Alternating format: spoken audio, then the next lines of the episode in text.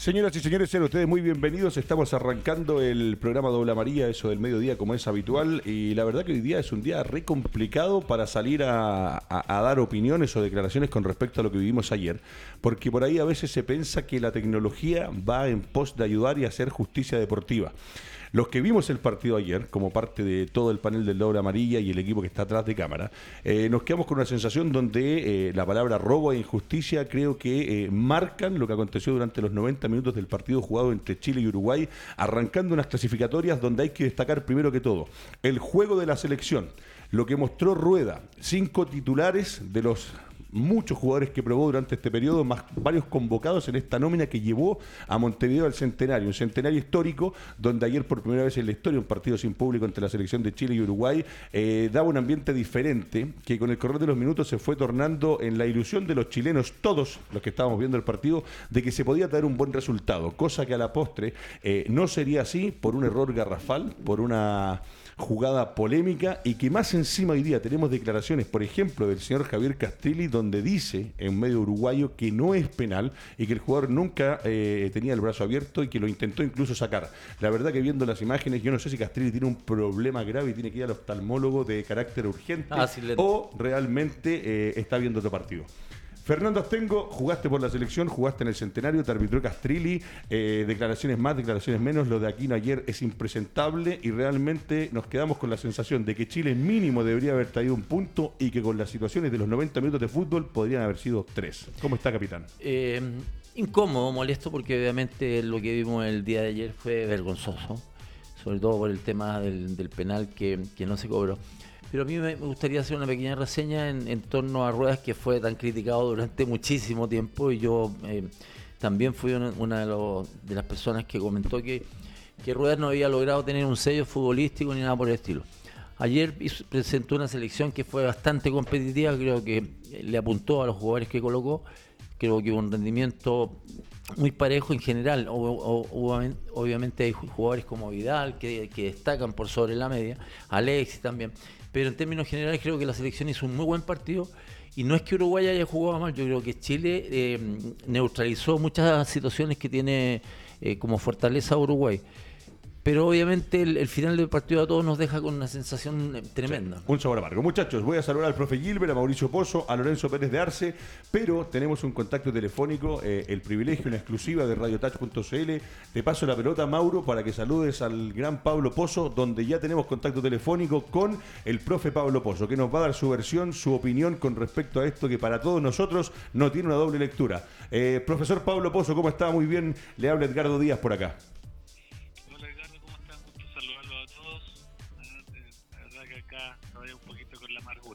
Todo bien por acá.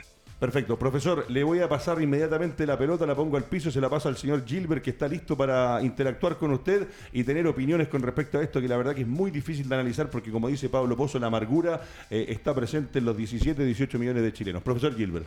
Hola Pablo, ¿qué tal? ¿Cómo estás? Gusto saludarte. Em, lo primero, Pablo, eh, ¿fue penal o no fue penal? Tú eres árbitro, naciste árbitro y eres de familia de árbitro y te pregunto derechamente, tú en, en esa instancia, en la cancha, ¿hubieses cobrado penal? Hola Sergio, buenas tardes. Eh, sí, yo la verdad que a mí me parece penal, de hecho en primera instancia me parece penal, y ahora que los árbitros tienen la posibilidad de apoyarse en el bar, eh, claramente me queda mucho más claro. ¿ya? Eh, yo creo que se dan, se dan todas las características para cobrar un penal. Eh, hay una amplitud eh, o una ampliación de su cuerpo con, con el brazo, lo cual hace que, el balón no, no siga no siga su trayectoria eh, y eso es lo que más me deja en, esta situación del penal, porque acá no, yo no valoraría si es un movimiento natural antinatural porque el jugador de coates va corriendo. Eh, pero sí la posición que lleva el balón en ese momento, el, el riesgo que corre con, con, ir corriendo de esa forma o, tener en ese momento su brazo extendido de esa forma hace que los árbitros tengan que sancionar penal y es un poquito muy parecido a lo que pasa con la situación de Sebastián Vegas que, que también va al piso corriendo un riesgo y con el brazo extendido ampliando su, su cuerpo y eso hace que el árbitro deba sancionar penal. Pablo, una, una, una, cosa, eh, porque tú dices que, que, que, si tú hubieras estado, lo, hubieras, eh, lo hubieras visto, digamos, eh, la posición del árbitro de, de, Aquino, ¿a ti te parece que, que, daba para que él la sancionara inmediatamente sin incluso la, la posibilidad o, la, o, esta, o esta ayuda, entre comillas, que da el, el VAR? O sea, la posición de él, ¿era la posición que, que le favorecía para ver bien la jugada? No, no, no, no es la mejor posición porque el jugador lo pilla y no es porque él haya llevado una posición que no corresponde, sino que él iba en su diagonal corriendo y él ve, ve de, frente la jugada. Esa es la mejor posición, es abierto por el lado izquierdo y a lo mejor el otro que lo podría ayudar si en el caso que no ese bar es el, el asistente que corre, en este caso el asistente número 2 creo que era, porque él ve la imagen de frente o sea, esa posición que tiene el asistente, que es muy lejana, mm. si lo hubiese tenido Aquino por su diagonal, hubiese estado detrás de, de, de, ¿cómo se llama? De Misael Dávila, que tira el...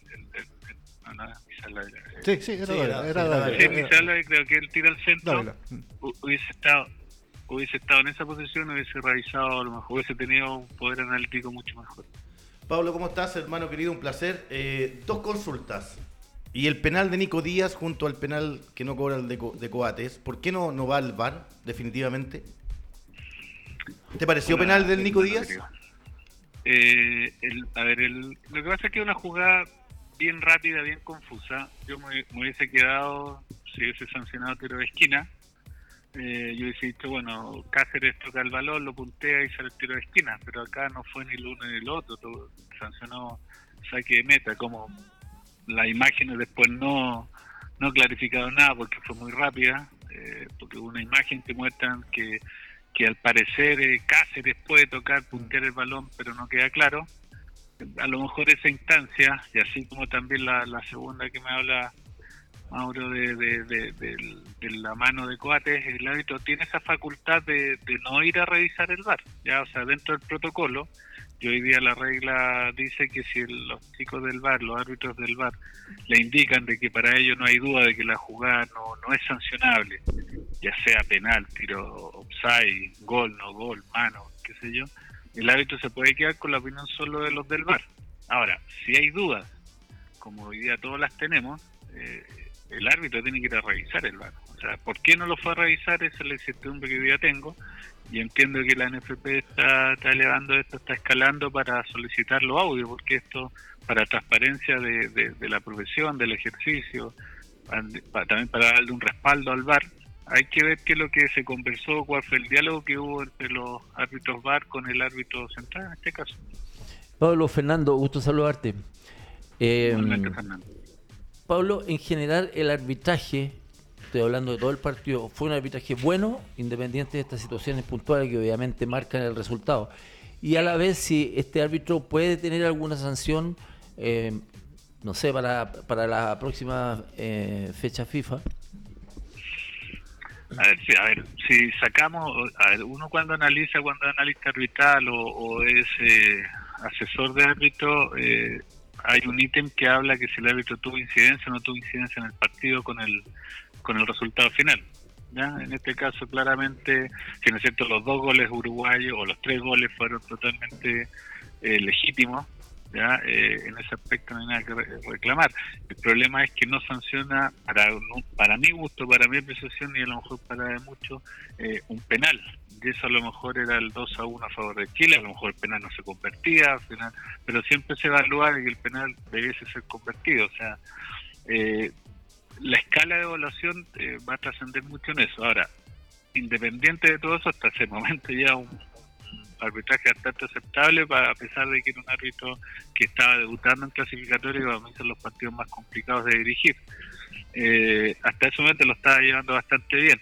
Eh, y más mala suerte de él que al final termina ganando Uruguay en los últimos minutos, porque a lo mejor si esto hubiese sido un empate a uno, bueno, estaríamos, ah, ¿quién no hubiese firmado un uno a uno con Uruguay allá? O sea, yo creo que todos, pero, pero cuando sucede este tipo de cosas, eh, salen todos estos fantasmas y empezamos a especular y dejar algo súper claro, yo creo que ningún árbitro en el mundo entra con la idea de querer perjudicar a un país, a un equipo, eh, son cosas humanas eh, y quiero, quiero, quiero creer y entender eso que, que a nivel de Sudamérica todos pregonamos y practicamos el juego limpio. Así que yo en ese aspecto creo que fue una mala utilización del VAR, falta de experiencia, a lo mejor de, práctica también, porque yo no, no, no, sé si en Paraguay estarán utilizando VAR, porque son, si pensemos que en un principio los árbitros se tienen que certificar, ellos no me quedó que están certificados, pero no sé si tienen la suficiente práctica como para, para trabajar eh, en partidos de esta envergadura en VAR.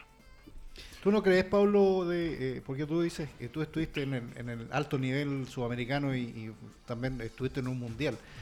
Eh, y tú dices que no, no, no hay, y pones las manos al fuego sobre la, la, la honestidad de, los, de, los, de todos los árbitros. O sea, si yo no, no, no, creyera en la honestidad de todos los árbitros, tendría que, que dedicarme, no sé, a, a, ver eh, tenis o básquetbol, no, sé, me, retiraría de la actividad inmediatamente. Ya, eh, yo creo que hay errores, hay errores humanos, hay errores que, que a veces uno no los puede entender, muchas veces la presión, hay árbitros que están más preparados para eso. Usted me puede decir, oye, pero no había público. No, hay público, pero sí, cuando uno eh, va a clasificatoria, sabe a lo que va, sabe a qué tipo de partido va, a lo que se juegan. Además, él seguramente se está jugando sus pasos también a distintos partidos, a lo mejor a una posible nominación a un mundial, a un torneo importante. Y eso, si tu cabeza no está funcionando bien, a veces los nervios, eh, el estrés, la presión te traiciona. Y, y, o incluso más. Yo siempre he hablado, y lo digo en todas sus letras, hay temas de capacidades. Hay buenos árbitros, malos árbitros, como hay buenos periodistas, malos periodistas, futbolistas, todo tipo de profesión. O sea, esto también hay tema de capacidades. Eh, si aquí no está acá en esta instancia porque los encargados le encuentran la capacidad suficiente, pero hay un equipo de seis personas más que a lo mejor te llevan a incurrir un error, porque muchas veces un árbitro puede estar haciéndolo muy bien, pero un asistente, un cuarto árbitro, en este caso la gente del bar, te hace incurrir un error y eso es, cada uno responde por su acto, su, hecho, pero aquí todos todos hablamos de aquí, no yo ni siquiera recuerdo quién eran los chicos del bar, ¿no? a lo mejor los culpables son ellos, no sé, a lo mejor la, la, FIFA, la Conmebol también dice le da la derecha al árbitro y para ellos no es penal, por ahí he visto en redes sociales algunos exárbitros de otros países decir que no que no es penal porque no es una posición antinatural. Y ahí está equivocado porque acá no se no se evalúa si es natural o antinatural sino perdón, se evalúa que hay una extensión del, brazo. Sí eh, Pablo eh, la declaración de Castillo en la televisión uruguaya además eh, él decía que justamente que no sacaba la el, brazo. Profesor Gilbert, mire, y a Pablo Pozo dice textual, no es penal de coates, el brazo está pegado al cuerpo, el jugador quiere sacar el brazo, no se quedó estático. Si no entiendes eso, no entiendes lo que es una mano. Los jugadores no pueden andar como teletubbies por la cancha, dijo en el programa 100% Deporte de Sport 890 de Uruguay. Esa, profesor Pablo Pozo, después lo dejo dialogando con Lorenzo Pérez de Arce, es la declaración de Castrilli. Me parece eh, que Castrilli tiene que ir directamente al oftalmólogo porque creo que estamos todos contrarios a lo que dice Javier Castrilli profesor Pablo Pozo. Pablo, y lo otro, cortito, Ever Aquino, Eduardo Cardoso, Milciades Saldívar, Arnaldo Samaniego, Juan Benítez y José Méndez, los que estaban en el bar. Son todos paraguayos. Todos paraguayos. Por los nombres y los apellidos. Samaniego. Benítez, Samaniego.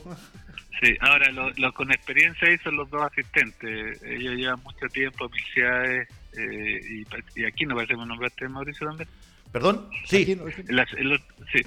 el hijo, eh, Aquino también me eh, aquí, Ever Aquino, Eduardo Cardoso, de Saldívar, Arnaldo Samaniego, Juan ah, Benítez y José Méndez.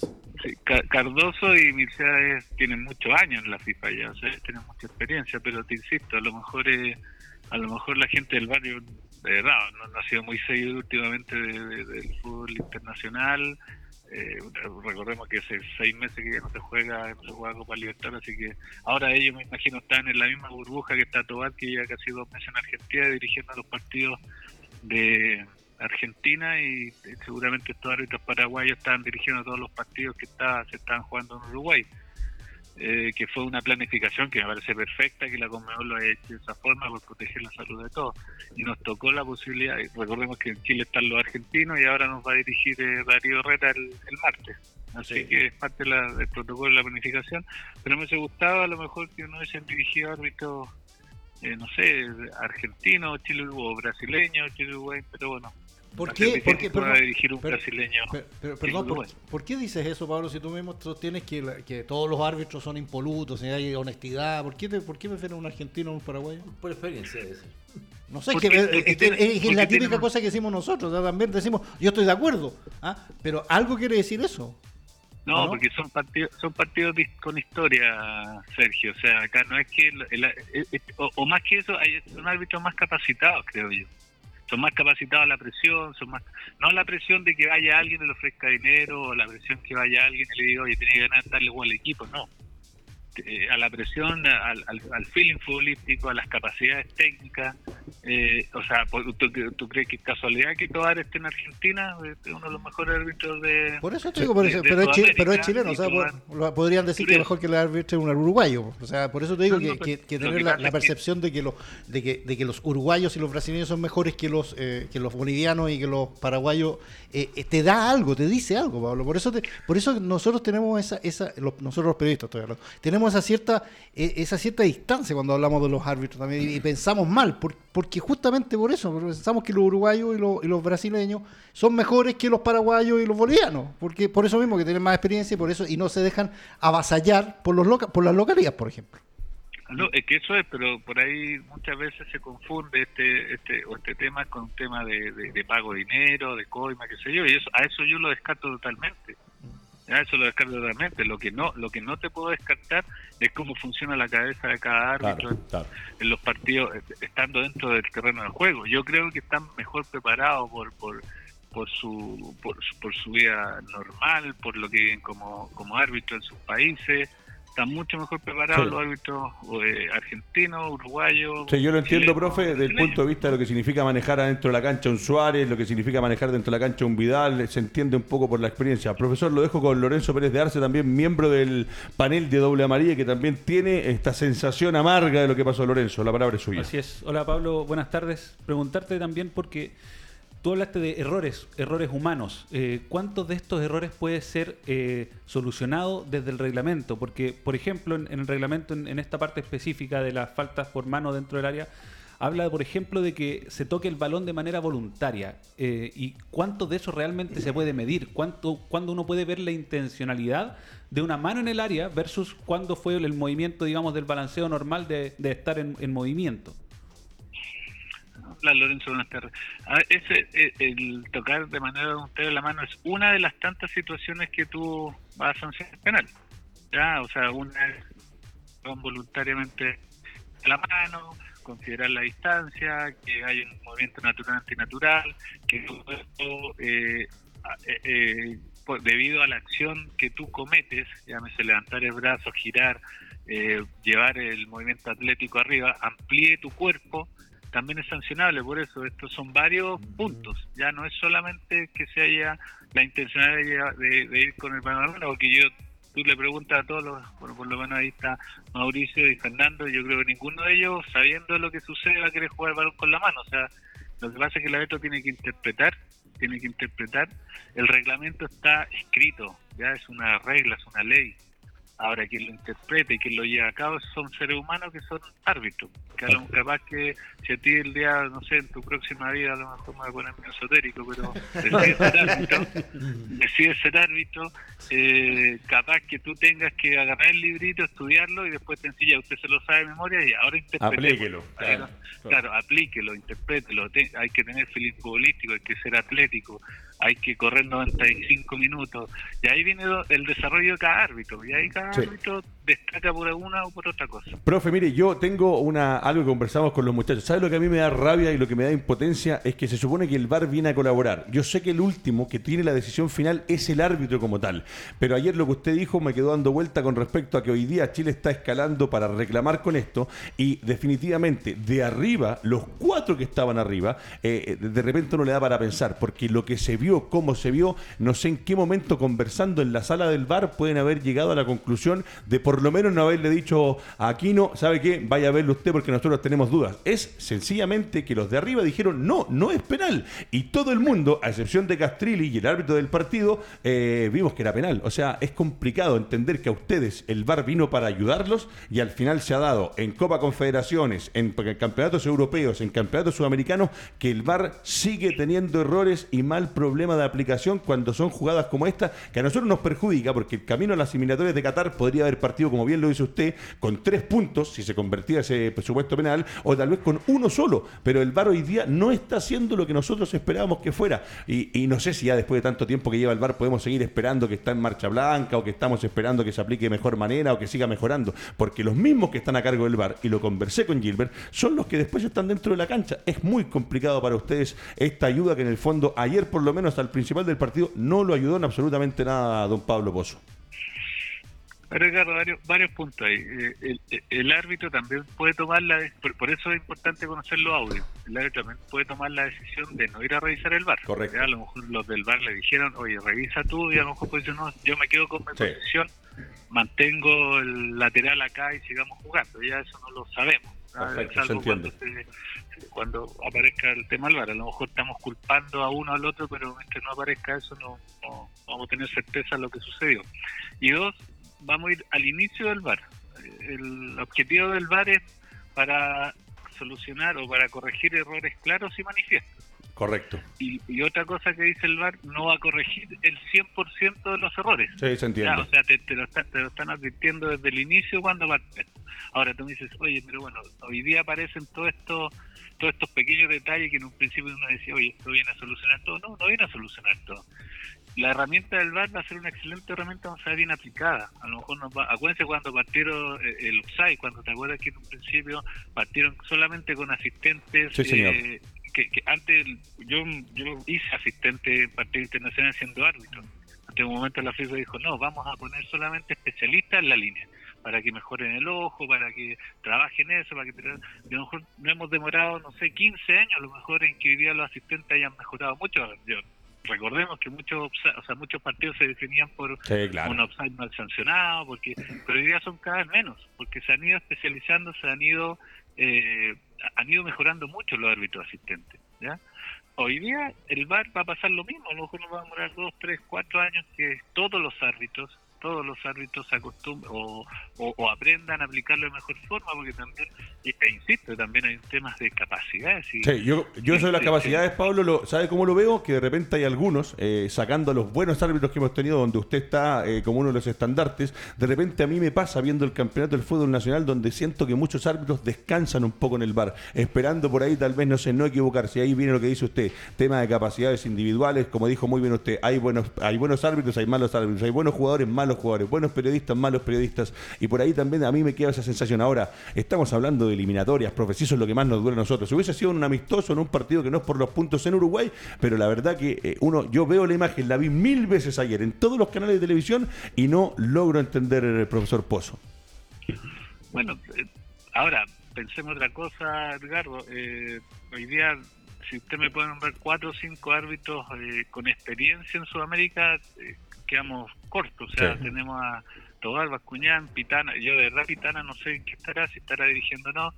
Tenemos a- al colombiano, que no sé, no sé por qué siempre se, nos, se me olvida el... A ver si el Mauro nos ayuda, que tiene buena edad, cabeza. La edad, hermano. De- eh, el que nos dirigió la final de la Copa América en Chile. eh, ¿Ruiz? No. No, no, Ruiz está retirado hace No, rato, no, no. pero eh, que nos dirigió la final de Copa América acá en Chile. Pero eh, tenemos eh, tenemos a Andrés Cuña que después de la final Ah, allá Cuña. en España entre Boca y River desapareció, no sé, no tengo idea por qué. Eh, y ahí tenemos. Sí, El es resto verdad, el, el universo es pequeño. sí. Lo dejo, Sí, le voy a pasar a Mauricio Pozo, su hermano que está también aquí. Algo le quiere decir Pozo hace rato. A ver, Mauro. No, eh, básicamente, Pablo, porque las discusiones que teníamos con nuestro padre, Juan, nuestro hermano Nicolás y tú, son tres contra uno. La, la esencia del fútbol cuando eh, apareció el VAR, yo sé que acá Fernando, Lorenzo, Edgardo y, también Sergio comparten esta idea. Eh, el VAR hoy día, con lo que demostró ayer, ¿será tan confiable? ¿Se pueden poner de acuerdo para, para, para obviamente, los que están dentro del VAR manifestar eh, que no fue penal? ¿Es tan confiable hoy día el VAR, definitivamente? Bueno, hoy día lo mismo que dije antes, hermano querido. Yo, si no, tendríamos que dedicarnos, me tendría que dedicar al tenis. Yo voy a confiar en las personas que lo tienen que aplicar. O sea, no puedo poner en duda, eh, te insisto, la, la duda va a estar en las capacidades. Chuta, si mañana nos toca, ni Dios quiera, no sé, un árbitro, voy a, voy a Tumbuntuno, no sé, de África, que tiene poca historia futbolística, revisar, capaz que me dé susto si lo vas a ver aplicar o no. ¿ya? Eh, pero pero esa es la duda que yo puedo tener, pero que, que haya una duda extra de que, de que el paraguayo, de que el hábito por historia, el hábito paraguayo es cuestionado, no, yo yo tuve la, la suerte de conocer, uh, no sé, de Waldo Aquino, de Rosario González, de, de Roger Troxler, después de Amarilla, Carlos Torres. Oye, oye, oye. Hablaste de Troxler, me recordó un, No, no, no, no estamos hablando. Ah, Escobar también. La cosa ¿ah? nuestra. Escobar, claro. Sí, claro. la historia de ellos, es, yo lo veo por un tema de capacidades. tenían, tenían el refugio. Claro, tenían el refugio de, de, de, que eran paraguayos, está la allá, dirigían bastante, pero por capacidad, obviamente hay árbitros mucho mejores que ellos. Roldán era el árbitro colombiano, ¿no? Roldán. Eh, Roldán. Oiga, profe, estamos viendo acá en el, en el panel eh, con la conducción de Maximiliano Prieto, el director de radio, y nos está mostrando la imagen una, otra y otra y otra y otra vez. Yo la veo esta 500 mil veces. Y cada vez te enojas más. Y, cada vez me enojo más. Así como me enojé con Codesal por ese penal mal cobrado en la final del 90, esta es terrible. es, tremenda, es tremenda. Fernando Astengo, por favor, lo dejo con el profe Pozo en los últimos minutos. Eh, el, el está viendo la imagen. ¿Qué le diría a Pablo Pozo con esto? O sea, que yo creo que no hay ninguna duda, ninguna duda en relación que la mano está lejana del cuerpo, que hay una cierta intención de que la pelota no avance hacia el área.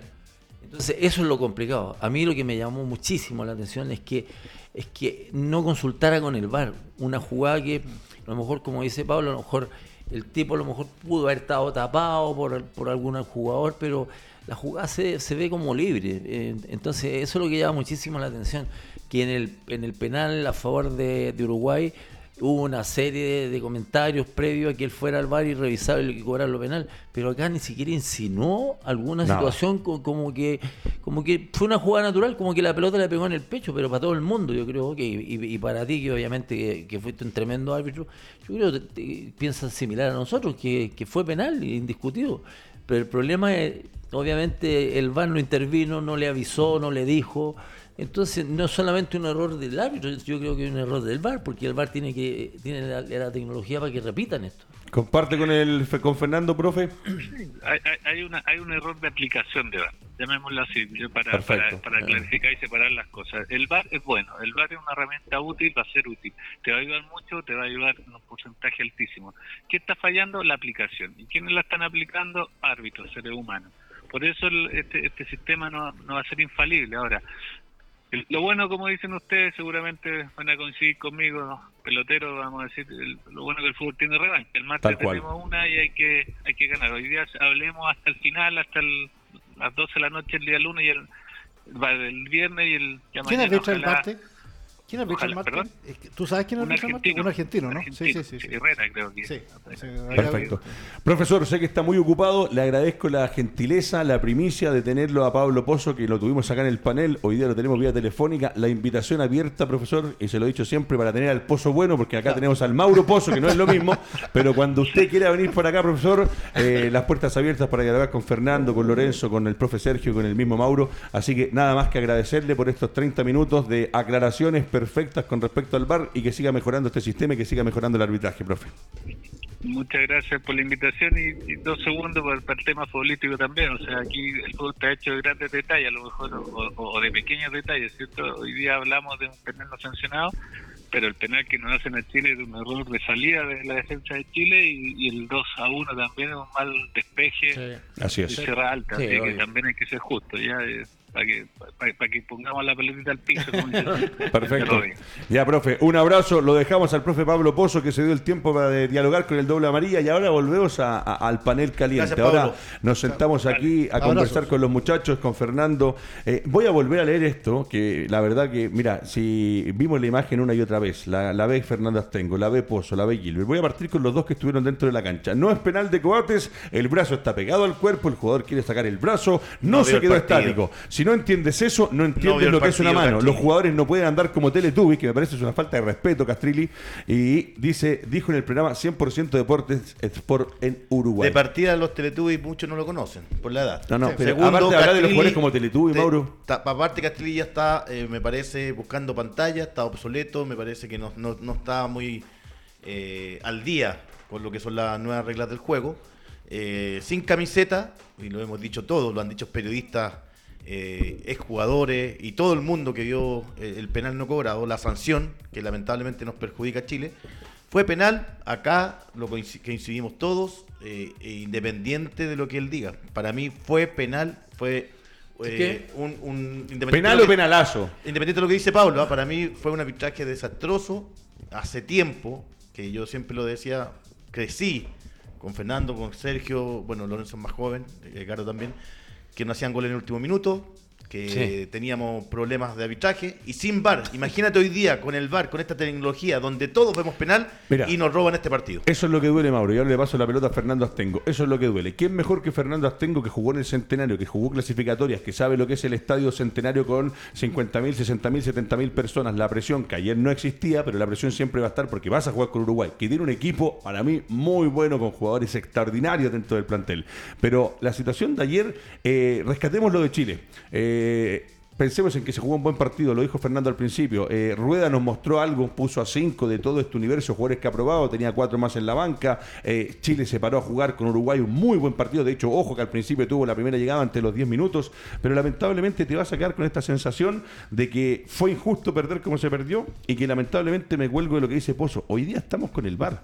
Es impresentable. Para mí no hay dos lecturas, viejo. Se equivocó rotundamente. ¿Por qué? Eh, lo decía Pablo. Uno quiere confiar que tienen todas las capacidades, pero el profe Gilbert dice de repente hay que pensar mal. Yo pienso mal de lo que pasó ayer. A mí no me saca nadie que acá o él no quiso ir al bar o los de arriba se equivocaron. Ojalá que los audios salgan tal cual y uno pueda decir, el bar le dijo anda y él dijo que no, o los de arriba le dijeron a lo contrario. Fernando Astengo.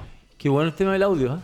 porque ahí uno va a dilucidar muchas situaciones. A lo mejor le dijeron para el partido, eh, tenemos que revisar la, la jugada porque es dudosa. ¿Serán públicos pero- esos audios? Eh, porque- ¿Estarán los audios? No, en, los en audios Europa, en Europa lo hacen. Sí, sí, o sea, no, no, Sí, yo digo, se escuchan. digo, porque todos han pedido, se me olvidó preguntarle a Pablo eso, pero, pero será que uno pida los audios y que todo el mundo pueda escuchar lo que dijeron. Sería ideal. Yo no Esa sé si la. NFP pueda tener Sí, la acceso. potestad de cortito, hablar con cortito, la cuando Conmebol. arbitró Piero Massa cuando hubo el penal ese que no cobra Colo Colo Católica, ¿te acuerdas que dice, no, voy con medición, se escucha? Sí. Voy con medición, Sí. tiro de esquina. No, Sí. no, claro, sí, pero este- eh, esta conversación con el... eh, eh, lo- a ver, se escucha siempre lo que dice el árbitro, pero no lo que te están diciendo desde el VAR. O sea, puede haber Entonces, pasado que diálogo- el VAR se mantuvo en silencio. No, no, porque él, no, porque él está hablando y le está diciendo Sí. algo. No, no, sí, eh, por eso te digo, y yo, yo lo que dudo es si igual va a trascender, si esa, ya vamos a ver en dos días más cuál fue la- exactamente la conversación, pero, pero eh, se me olvidó preguntarle a Pablo si existe una obligatoriedad Llamémoslo.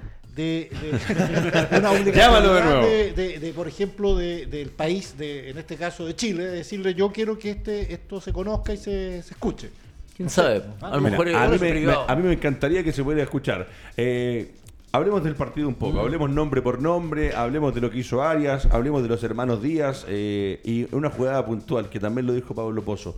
Uno se queda con el penal porque fue eh, injusto no cobrarlo, eh, la mano era mano, pero dice algo que ustedes lo estaban conversando afuera, el último gol que nos hacen, cuando queda un minuto y 30 segundos, y lo dijo Pablo Pozo, un mal despeje, un error que no, le puedes, no lo puedes cometer frente a Uruguay y que nos termina costando, porque también lo decía el profe, eh, si nos traíamos el puntito, tranquilos todos, por lo menos tranquilos, molestos igual, pero tranquilos. Pero más encima, nos hacen un gol con un error en la salida final.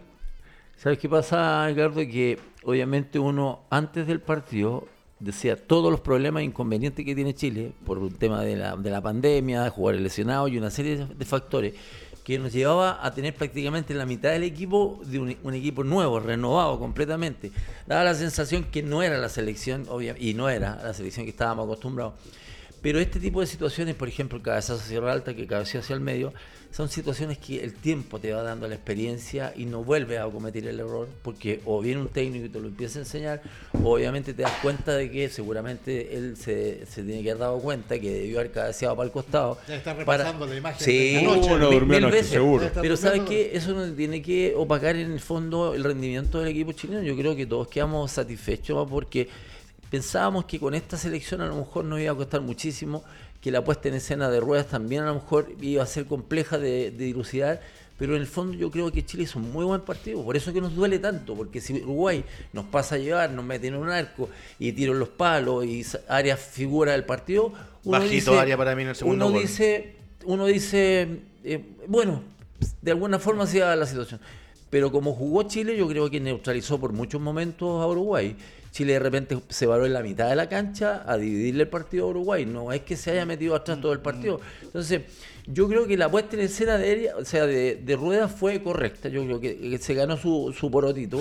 Porque la verdad era súper cuestionado. no- Mira, Yo no Chile llegó cuatro veces los dos penales que no cobran, da Díaz y el de Coates. eh, el último minuto, el cabezazo de Rocco, que la saca a campaña, que no jugaba hace tiempo, la saca a la desvía. Y el gol. Campaña, hay algo interesante. Cam- eh, Campaña, después de que sale Independiente, estuvo, marzo estuvo- Sí. estuvo entrenando en eh, su país natal, en un pueblo que no me acuerdo, una ciudad, no me acuerdo el nombre en este momento, de supervisado por lo, el cuerpo técnico de la selección. Y- sin fútbol, llegó, había otro Bueno, que y era alternativa y, Martín lo Cáceres no jugaba hace mucho tiempo lateral derecho. Sí. Eh, ¿Sabes jugaron con un puro delantero. Entonces, y Uruguay llegó tres veces. Eh, el gol, el tiro en el palo en el, en el Sí. primer minuto, bueno, los dos goles. el palazo, y, y yo sí. te insisto, para mí, y viéndolo así eh, técnicamente, muy lento la reacción en el, en el Perfecto. segundo gol de Arias. Antes que me digan, ah, Fernando Astengo, eh, Lorenzo Pérez de Arce, la parte física de cómo vimos a la selección, que en el primer tiempo tuvo minutos en el arranque que a todos nos sorprendió, por lo menos yo me había sorprendido, no pensé que iba a salir a jugar así en Montevideo. Eh, ¿Qué te deja a ti desde el punto de vista físico del plantel de Reinaldo Rueda? Mira, yo creo que aquí, sin tener lo- los números exactos, diría que desde las últimas tres clasificatorias que se han jugado, el, el promedio de edad de la selección ha ido siempre subiendo. Y yo creo que esta es primera vez que se hace un Sí, partido con un promedio de edad mucho más bajo. Sí. Eh, y eso, eh, aparte de ser una prueba importante y que yo creo que se pasó, o sea, eh, se logró un, un buen cometido cuando no todos lo esperaban así. Y, y más allá, dejando fuera lo del penal, yo creo que todos estamos conformes con Chile y ahora estamos debatiendo que por qué no nos trajimos uno o tres puntos de Uruguay cuando el, el panorama antes era ojalá llegar a traernos uno. Yo tenía fe, yo fui- comernos ¿Quiere un- yo uno. creo- quiere un- creo que usted está pidiendo datos, quiere un dato duro, nos escribe Diego Godoy, nos dice, primer partido rumbo a Sudáfrica el, el 2010 se perdió y se clasificó igual. Primer partido rumbo a Brasil 2014 se 4-0. perdió y se clasificó igual. Primer partido rumbo a Rusia 2018 se ganó y se quedó afuera. Primer partido rumbo a Qatar 20 2022 se perdió. Y vamos a clasificar. Bueno, Atento. Ahora sí. Algo nos iba a decir Fernando Astengo. Eh, ¿Sabes qué pasa? Que de repente Chile ha llegado con equipos poderosos a jugar a Montevideo. ¿ah? Jugadores importantes, Zamorano, Sala y una serie de factores. Y de repente, claro, te han pasado a llevar los uruguayos. A pesar de que son jugadores con más experiencia y todo. Por eso yo valoro muchísimo lo que, lo que hicieron ayer. Si bien es cierto, obviamente no hay que culpar a Sierra Alta. Porque la jugada previa a todo esto Saltó llega, llega a él. ¿Me entiendes? Entonces, fue una situación fortuita, eh, lamentablemente, en, contra de- de- del resultado al final. Pero yo valoro muchísimo lo que hicieron los muchachos. No es fácil ir a pararse al centenario con público, sin público, frente a un equipo uruguayo que Comparto tiene jugadores de ¿Qué altísimo partido, nivel. ¿Qué partido tú, eh, tú te recuerdas La Copa América, la selección? la Copa América jugaste, En- en- ¿no? en la Eh, Copa América. No, no, pero ¿cuál, ¿cuál te acuerdas tú de un Uruguay o un Uruguay Chile que tú digas, pucha, ese partido? Yo de, de esa final que se pierde con, en Copa América. Sí, pero ¿Estabas ahí o no? noso- Peña? Sí, pero jugamos. No, no, también estaba. jugamos unos amistosos Ya. que con Uruguay no son amistosos. No, no, no. no. En el centenario te quieren ganar sí o sí y todo, y ahí fue duro el partido, durísimo, porque tenía menos fútbol Uruguay en ese tiempo. Era más rústico, era más, más de ir cuerpo a cuerpo. Ya. Entonces los partidos eran. Además la era- cancha era, era, la- era, era como espantosa, era, era, espantosa era- la cancha. Hoy día, hoy día, hoy independiente de la cancha que estaba en buenas condiciones por buenas la pandemia, es también ojo, ah, porque hoy día Uruguay tiene jugadores de muy buen de muy buen pie, de Sí. Betancourt, Sí. de Acarraeta, eh, juegan bien, bueno, Suárez ni hablar. Entonces, por ahí ¿Estaba gordito Suárez o no? Sí, sí. No, es no, que no, bueno, pero- bueno, por eso, por eso camisetas de repente También, los, los también. desnudan pero- a los jugadores. Ojo, por eso, por diga- eso se va del Barcelona. Sí, antes que me diga nada con las camisetas, eh, vamos a hacer el repaso por quienes auspician el doble amarillo y por supuesto, y como no, este programa lo está presentando Hoy está Buses on Mayorga,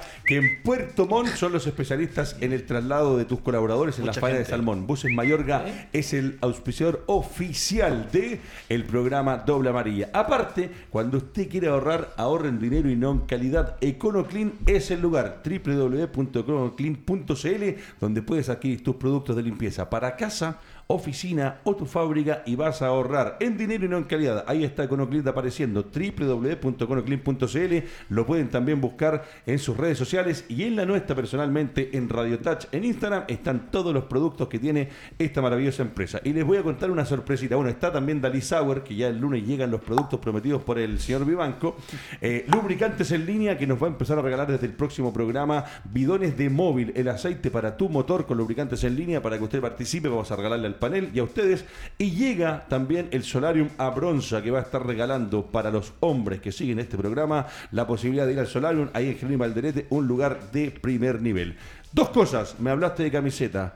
Creo que hace mucho tiempo, y si están en desacuerdo lo discutimos, que no veía una camiseta tan fea de la selección nacional. fea, Parecía una camiseta entre la selección de la Major League Soccer, una mezcla con la de Costa Rica. Eh, la verdad, viejo, es Nike el que está vistiendo la selección y acá hay una selección y hay una historia. La camiseta tiene una historia, la bandera tiene una historia. Salir con esas estrellas que le pusieron, esas mangas blancas que algunos me dijeron que no era tan terrible, pero la verdad, eso que tenía acá, no sé, no sé qué les pareció a ustedes la camiseta. Que viene a ser un O punto. sea, ha, ha habido camisetas muchísimo más llamativas y mejores que la que, que se usó ayer. De hecho, yo le comenté, estaba viendo el partido con mi hermano, le, le dije la camiseta rara que tiene Chile.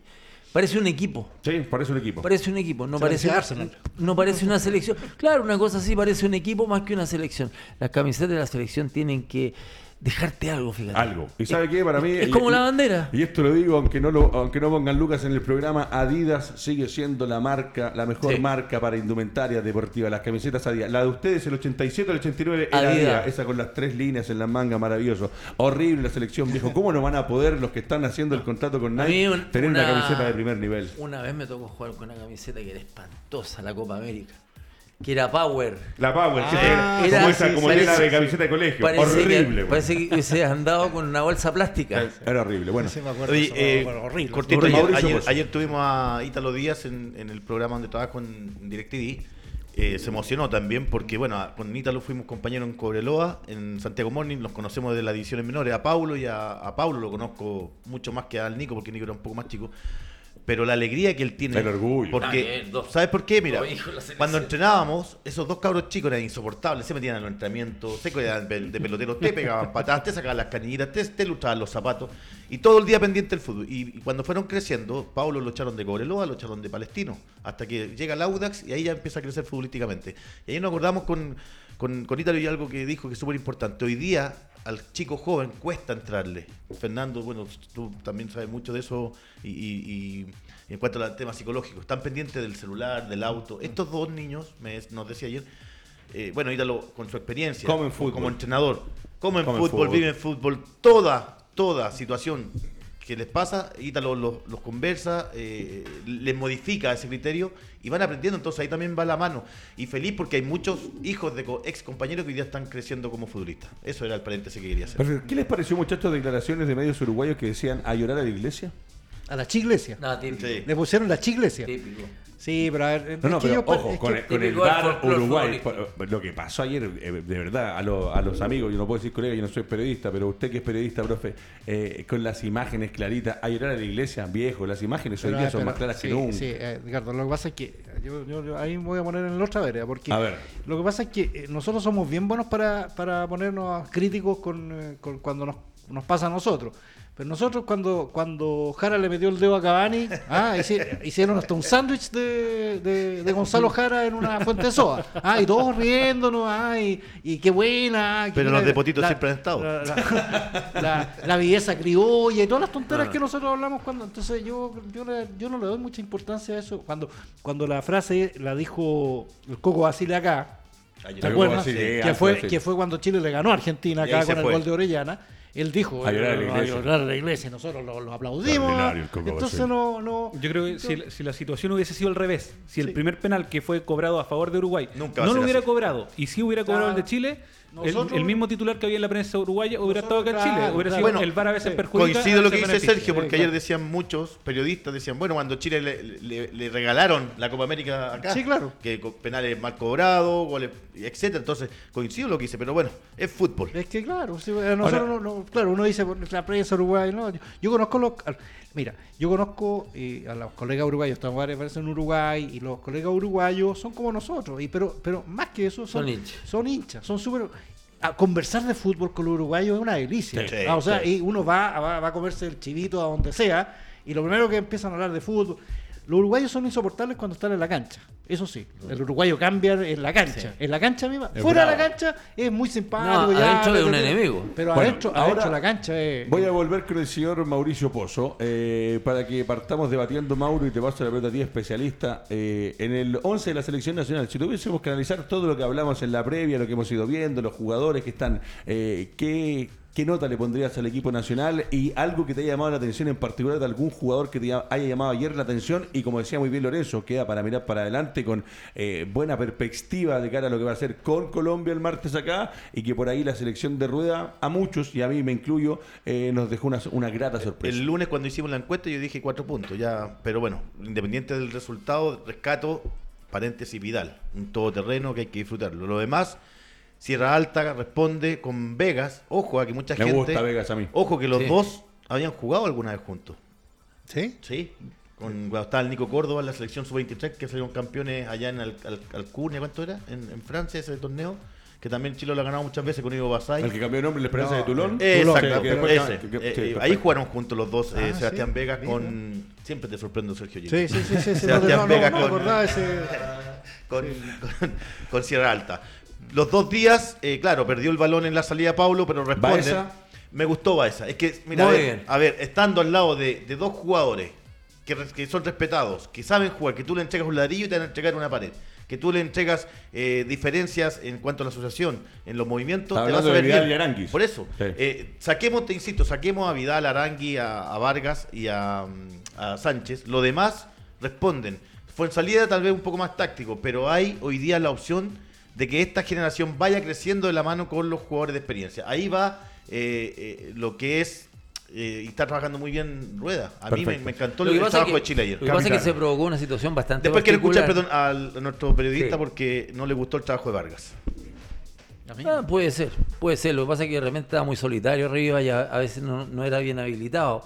Entre medio Godín y el otro central es complejo jugar. Pero Pero, Godín estaba ¿sabes más qué? lento que Sí, bolero ayer. ¿quién? más lento que yo. Godín Godín. ayer, más lento que un Sí, bolero. ¿no? sí, pero tienen buena ubicación. Only you, Se, posicionan bien en la cancha Sí, los, claro, los centrales experiencia, uruguayos, claro. experiencia. Sí, a mí a Godín dámelo. O sea, No, eh, no, claro, no estoy diciendo conociendo a Sí, Godín no, y lo los que años fue. pasan y no pasan en vano. De hecho, en el, el Inter hoy día tampoco está de titular. No, no, si se fue del Arteta. Inter, pues se fue al Cagliari. No, no, pero no terminó siendo titular. No, no, no, no. No, porque allá se jugaba de otra manera distinta a la que jugaba con el Cholo, que todos metidos en el arco y ahí Godín era espectacular. Tal cual.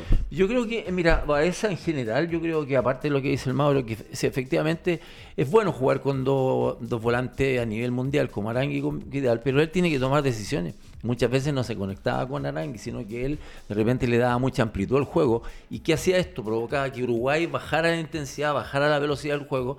Entonces lo hizo muy bien, se paró muy bien. Yo, o sea, lo veo como una alternativa que le puede disputar el puesto a Bulgar. Ojo con Baeza, Baeza, Baeza es un jugador que ya jugó en Colo Colo, fue titular, por momentos incluso llegó por ahí a ser el capitán de Colo Colo. Voy a, voy a dar solo un, un antecedente nomás para poner lo del tema Baeza. Que eh, Baeza está- en, en Necaxa está jugando volante mixto. Sí. No está jugando de volante central. Es porque central. tiene buena técnica. Sí, eh, el que juega así de volante central allá es Lorenzo Reyes. Lorenzo. Reyes es más volante central. Es más físico, Es más, es más que. Por eso yo, yo, yo valoro lo que hizo Baeza ayer, porque Sí. no es su no es lo que está jugando ahora.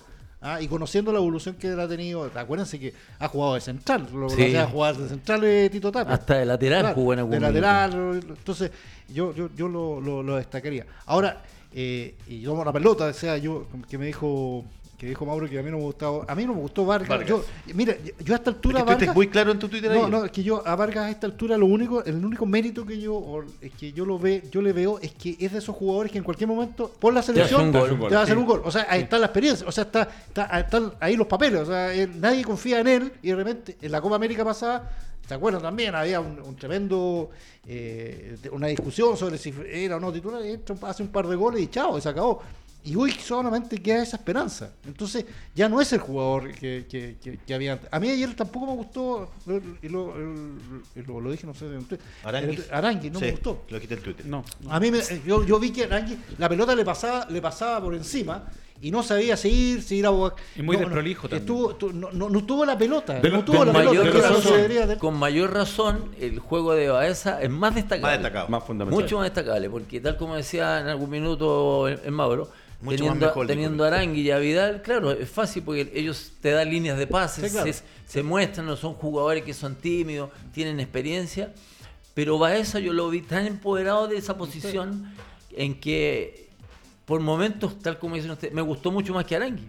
Vidal tuvo por encima de la media, Sí, claro. obviamente Sí, sí. encima de la media. Él Y parece que estuviera yo- jugando en el patio de la casa. Aportando- aportando- no, lo de Arias, lo de Arias en Eh, Río. justamente aportando, así, coincido lo de Vargas con Sergio, que ayer lo leí en Twitter, me pareció muy razonable su, su criterioso comentario. No fue lo mismo que me dijiste por teléfono, pero Que al hay aire que hablar. vale. No, que es bueno debatir acá. Y yo coincido, le insisto, que Arias sigue en deuda, no sale, no te da seguridad con los pies, independiente No que... habla. Claro, esas son, son, son situaciones que O sea, un arquero maneja. que no te hable, viejo. Pero Y que- argentino, además. Y argentino. Eh, argentino. O sea, De hecho, de hecho cuando, lo hacen el, cuando le hacen el gol, su postura física, cómo se transforma. Sí. eh, eh, por último, anda a buscar la pelota adentro. Vamos a. Vamos arriba, viejo, nos quedan 60 y ahí te das segundos, la cuenta que última no- del no- está temeroso. Mira, por eso todavía. ahora me recuerdo tanto que habían tantos que no, que Bravo no, si ya Ares podía cumplir con la posición, se acabó, viejo. Lo dijiste Bravo aquí y es lo acuerdo único. perfecto. Bravo es único, compadre, porque él, sin gritar incluso, te proyecta, te proyecta en el arco una seguridad. Tú el arco se te achica cuando está bravo. Pero cuando tú ves que un arquero, que a lo mejor como, como Arias, que es calladito, que aquí, que allá, el, el- el- arco se agranda. Por lo tanto, lo que decían ustedes un poco, se le nota el nerviosismo. Tú lo ves cuando le enfocas la, la cara de cerca, la él está como tenso, está como apretado. Y ayer obviamente no lo bombardearon ni nada por el estilo, no, no hubo, no hubo un, No. un ataque de medio. Entonces tuvo que intervenir en ciertas ocasiones. Y con respecto al tema de Vargas, yo lo defiendo, fíjate. Yo coincido plenamente en lo que dices tú, en que Vargas constantemente, de repente desaparece del partido. Pero de repente te toma una y te convierte el gol. Y lamentablemente no tenemos más opciones Es como claro, para decir uno ya opción, Vargas no va a estar puntualmente, supongamos en este partido, Sí. no estaba Vargas. Oye, eh, Sí, quiero claro. agradecer a la gente porque de verdad nos ha escrito mucha gente, que muchas, muchas preguntas para Pablo. Saludos a Pedro, a Lore, a Álvaro, a Pedro González, a, Edgar- a- a Pérez, a Mr. Pablo Futbolero, a Víctor de Roja, a Alex, a Valentina. ¿Son todos amigos tuyos? No, no, no, no. Ah, en, en- en nuestro, en- en nuestro Twitter de, Ah, Radio Roberto Touch, que cada día estamos Sí. creciendo. en- Un abrazo en para todos Sí, sí, claro, y, sí. y pe- pedir disculpas porque me ven acá tuiteando y yo acá hago todo. Barro, Perfecto. la luz, comento Eh, y... volver a destacar tres cosas. RadioTouchTV.cl está saliendo por página web, está con su fanpage en vivo y en directo, está también en Instagram, está saliendo por Periscope de Twitter en vivo y en directo, tenemos nuestro propio canal de YouTube y aparte si usted no escuchó el programa y después quiere escuchar de fútbol, lo puede escuchar como podcast en Tuning, en info, en emisora.cl y en Spotify. Son siete las plataformas. A eso se agregan todos los canales desde Arica Puerto Montt, donde estamos en Arica TV, Iquique TV, Radio América en la cuarta región, estamos en Temuco Televisión, TV8 en Concepción y Vértice en el sur, y aparte saliendo por el fanpage de Recuerdos del Fútbol Chileno, que es extraordinario, de verdad véalo, no se va a arrepentir y se va a acordar, históricos de la selección y del fútbol, y por supuesto, y como no, los chicos de Rumbo a Primera.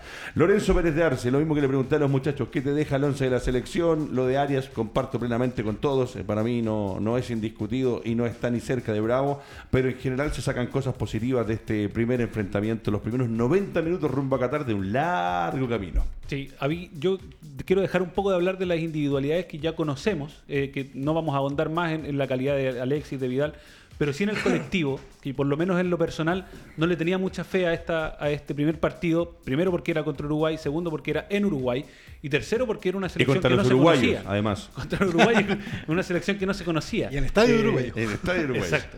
Eh, y con los árbitros que después... que también fueron uruguayos. Uruguayo, Fueron lo- uruguayos, pero- Sin vergüenza hay que decirle ese Paraguay. Sin vergüenza. Verdad. aquí nos robaron el titular. bueno, bueno el titular.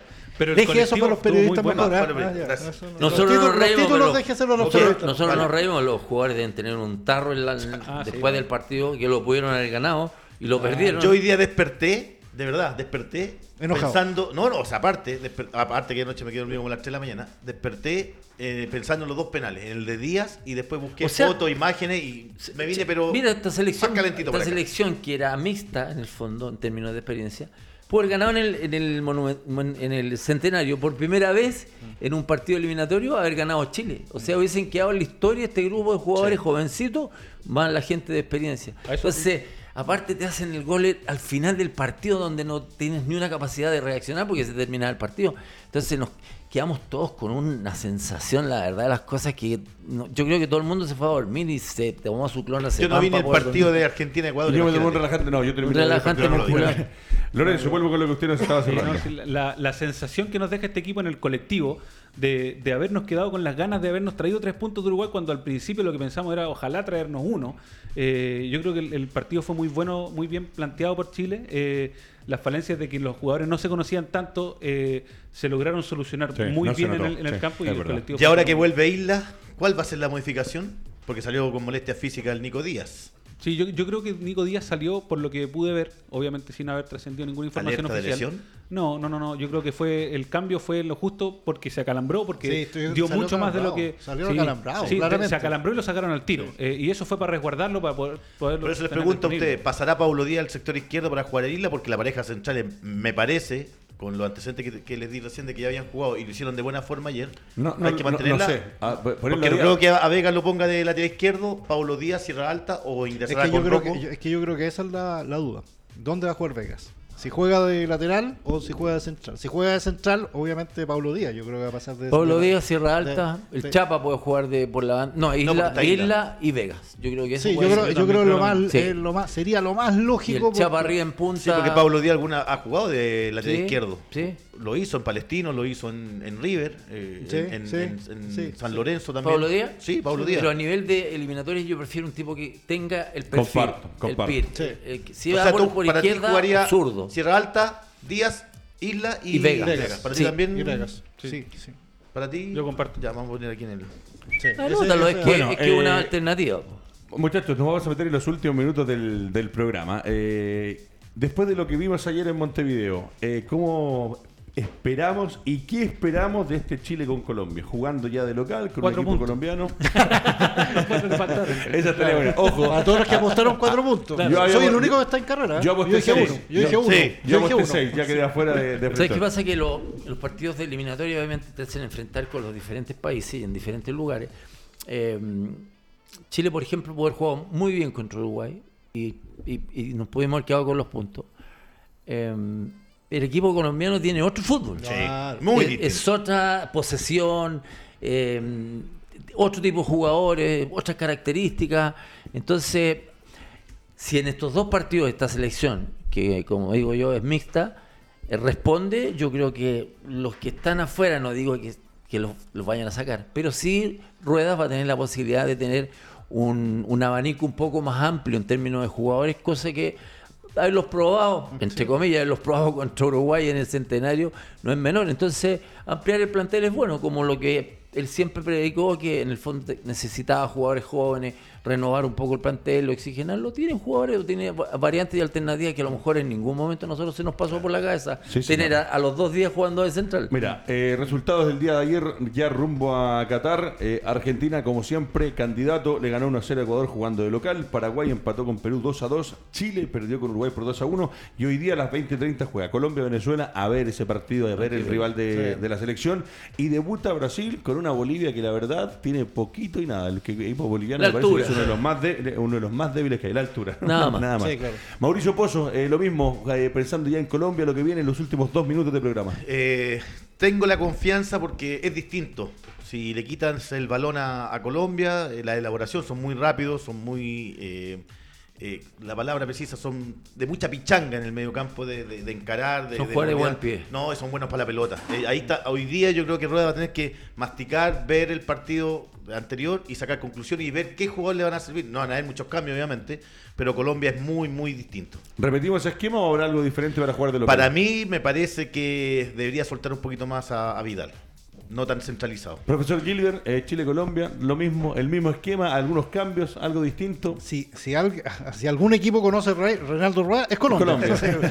Claramente. O sea, no, no, no, no nos sorprendamos. Yo lo que quiero, eh, más allá de lo que pase este, este martes, obviamente yo espero que, que sea un triunfo de Chile, más allá, yo espero de que, de que se mantenga un poco esta, esta, este optimismo que yo he visto hoy día, ya a, a pesar de, de- desgraciadamente, el famoso penal no cobrado.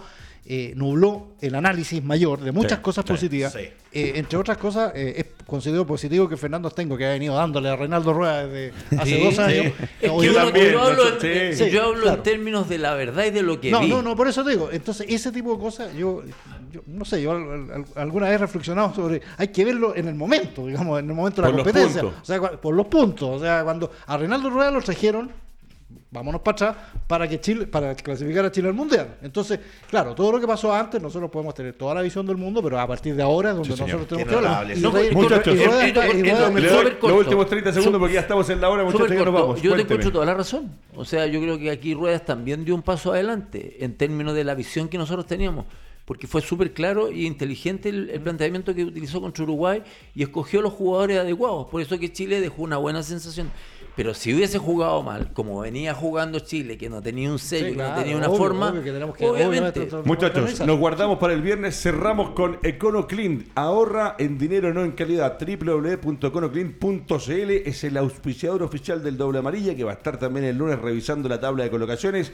Y Buses Mayorga también, auspiciador oficial de nuestro programa. Agradecerles muchachos por haber estado junto a nosotros. Gran sintonía, gran interacción en redes sociales. Seguimos creciendo. Y el lunes este panel completo analiza la previa de Chile-Colombia que se viene rumbo a Qatar. Agradeciéndole a Sergio Gilbert, al capitán, eterno agradecimiento, Lorenzo Pérez de Arce, clarito como siempre. Ya estaremos el lunes también con la parte física de los muchachos y con Mauricio Pozo, como siempre, un El crack.